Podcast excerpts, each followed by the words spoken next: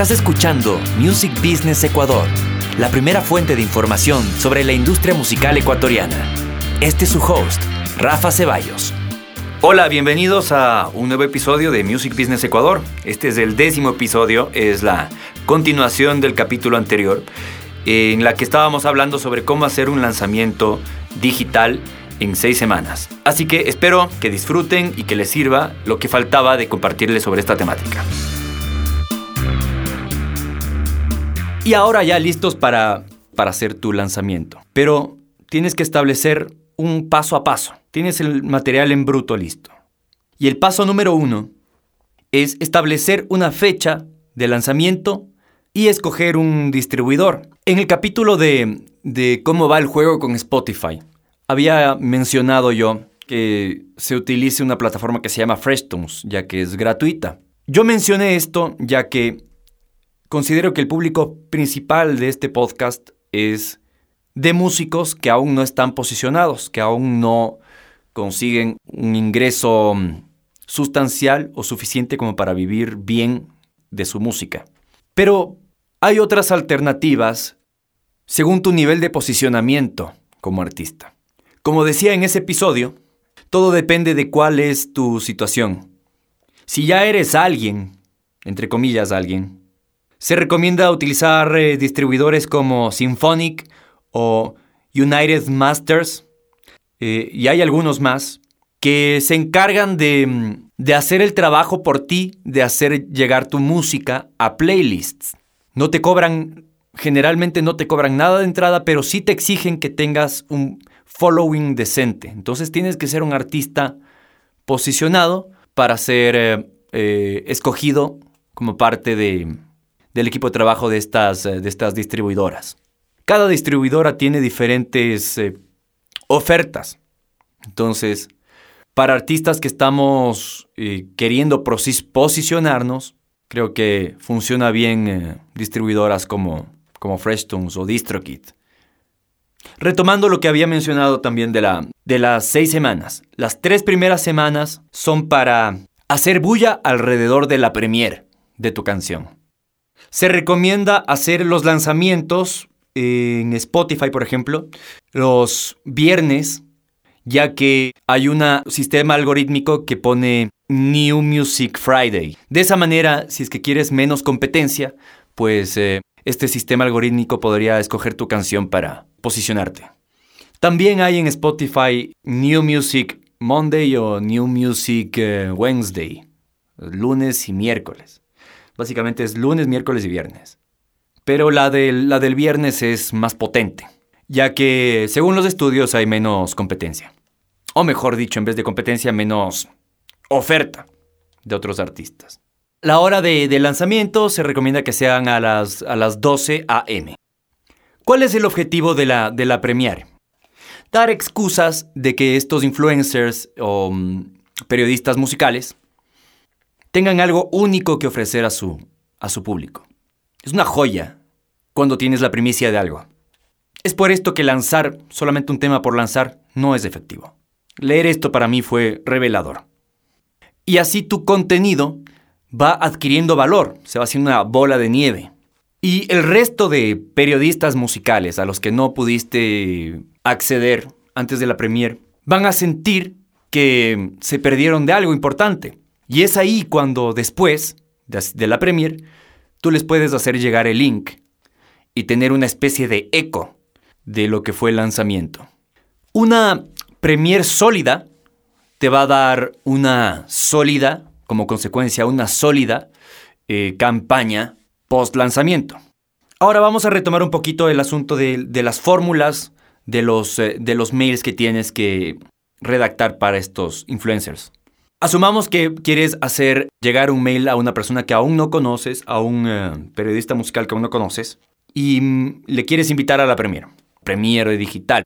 Puedes decir, por ejemplo, en letras mayúsculas, exclusivo en el subject, exclusivo.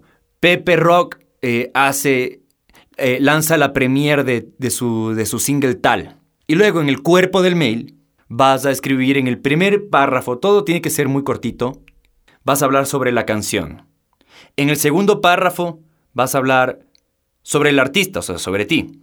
Pero obviamente esto en tercera persona, como que fueras tu agente. Y en tercera instancia, los links de, tus de tu página web y de, tus redes sociales. De ahí también tienes que tener eh, listo un template de, de, mails de seguimiento. En estos mails de seguimiento vas a poner eh, en el subject, vas a decirles literal, seguimiento del, lanzamiento tal. En el cuerpo de este mail de seguimiento, vas a escribir unos pocos párrafos preguntando si es que pudieron revisar el material del mail anterior. Y si es que consideran que este material es em, un contenido que su público objetivo puede em, disfrutar. Se recomienda no hacer más allá de tres mails de seguimiento, ya que si no han mostrado interés hasta el tercer seguimiento, es muy probable que te coloquen en spam, y eso no quieres. El siguiente paso es el día de lanzamiento. Esto al culminar la tercera semana, después de la premiere. Es ahora cuando tú haces público tu canción. Y es aquí cuando a los eh, influencers que no contestaron tu segundo mail, tú les puedes hacer llegar ya el link de tu canción publicada. Mejor si es que es el link de Spotify. De modo que si es que ellos desean, hacer una publicación o una o hacer una nota respecto a tu canción, lo puedan hacer. Es como una última oportunidad de establecer contacto con ellos.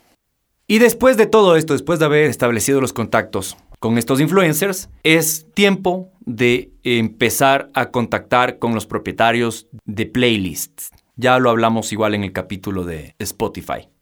En estas tres semanas posteriores a la, a la premiere, mejor dicho, al lanzamiento, es cuando ya se hacen todas las estrategias de pauta en Facebook y tal. Ya la publicaste la canción.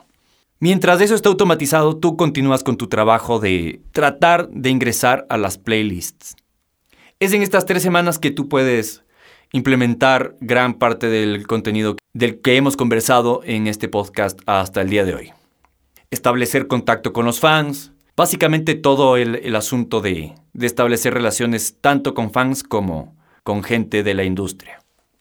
Si sigues este paso a paso, tendrás eh, por lo menos un EP eh, e anual, es decir, seis canciones anuales.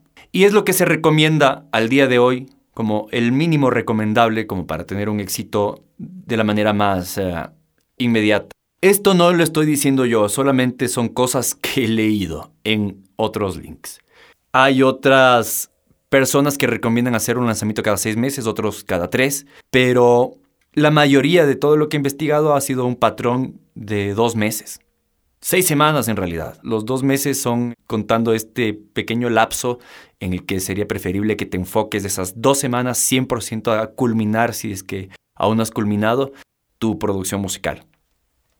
Y una vez más, insisto, el asunto de las relaciones, como en cualquier negocio, eh, hacerte amigo de la gente no solamente eh, va a mejorar tu, tus posibilidades de éxito, sino que va a enriquecer tu vida. Invita a tal persona, a tal, eh, tal influencer a tomarte un café. Conócele, dale una mano y apóyense mutuamente. Y bueno, eso sería todo por hoy. Como en todos los podcasts, les quiero pedir que por favor se suscriban a este canal, donde sea que estén escuchando, sea en tu app de podcast o mm, en YouTube, pero también suscríbanse a la lista de mails de Music Business Ecuador. Todos estos links vas a encontrar en la descripción de este post. Si es que te ha gustado, por favor comparte o si es que conoces a otros músicos que también necesitan informarse sobre estas, estas cosas, hazles llegar este link. Invita a tu gente para fortalecer nuestra comunidad. Eso es todo por hoy. Les mando un gran abrazo y sigan creando.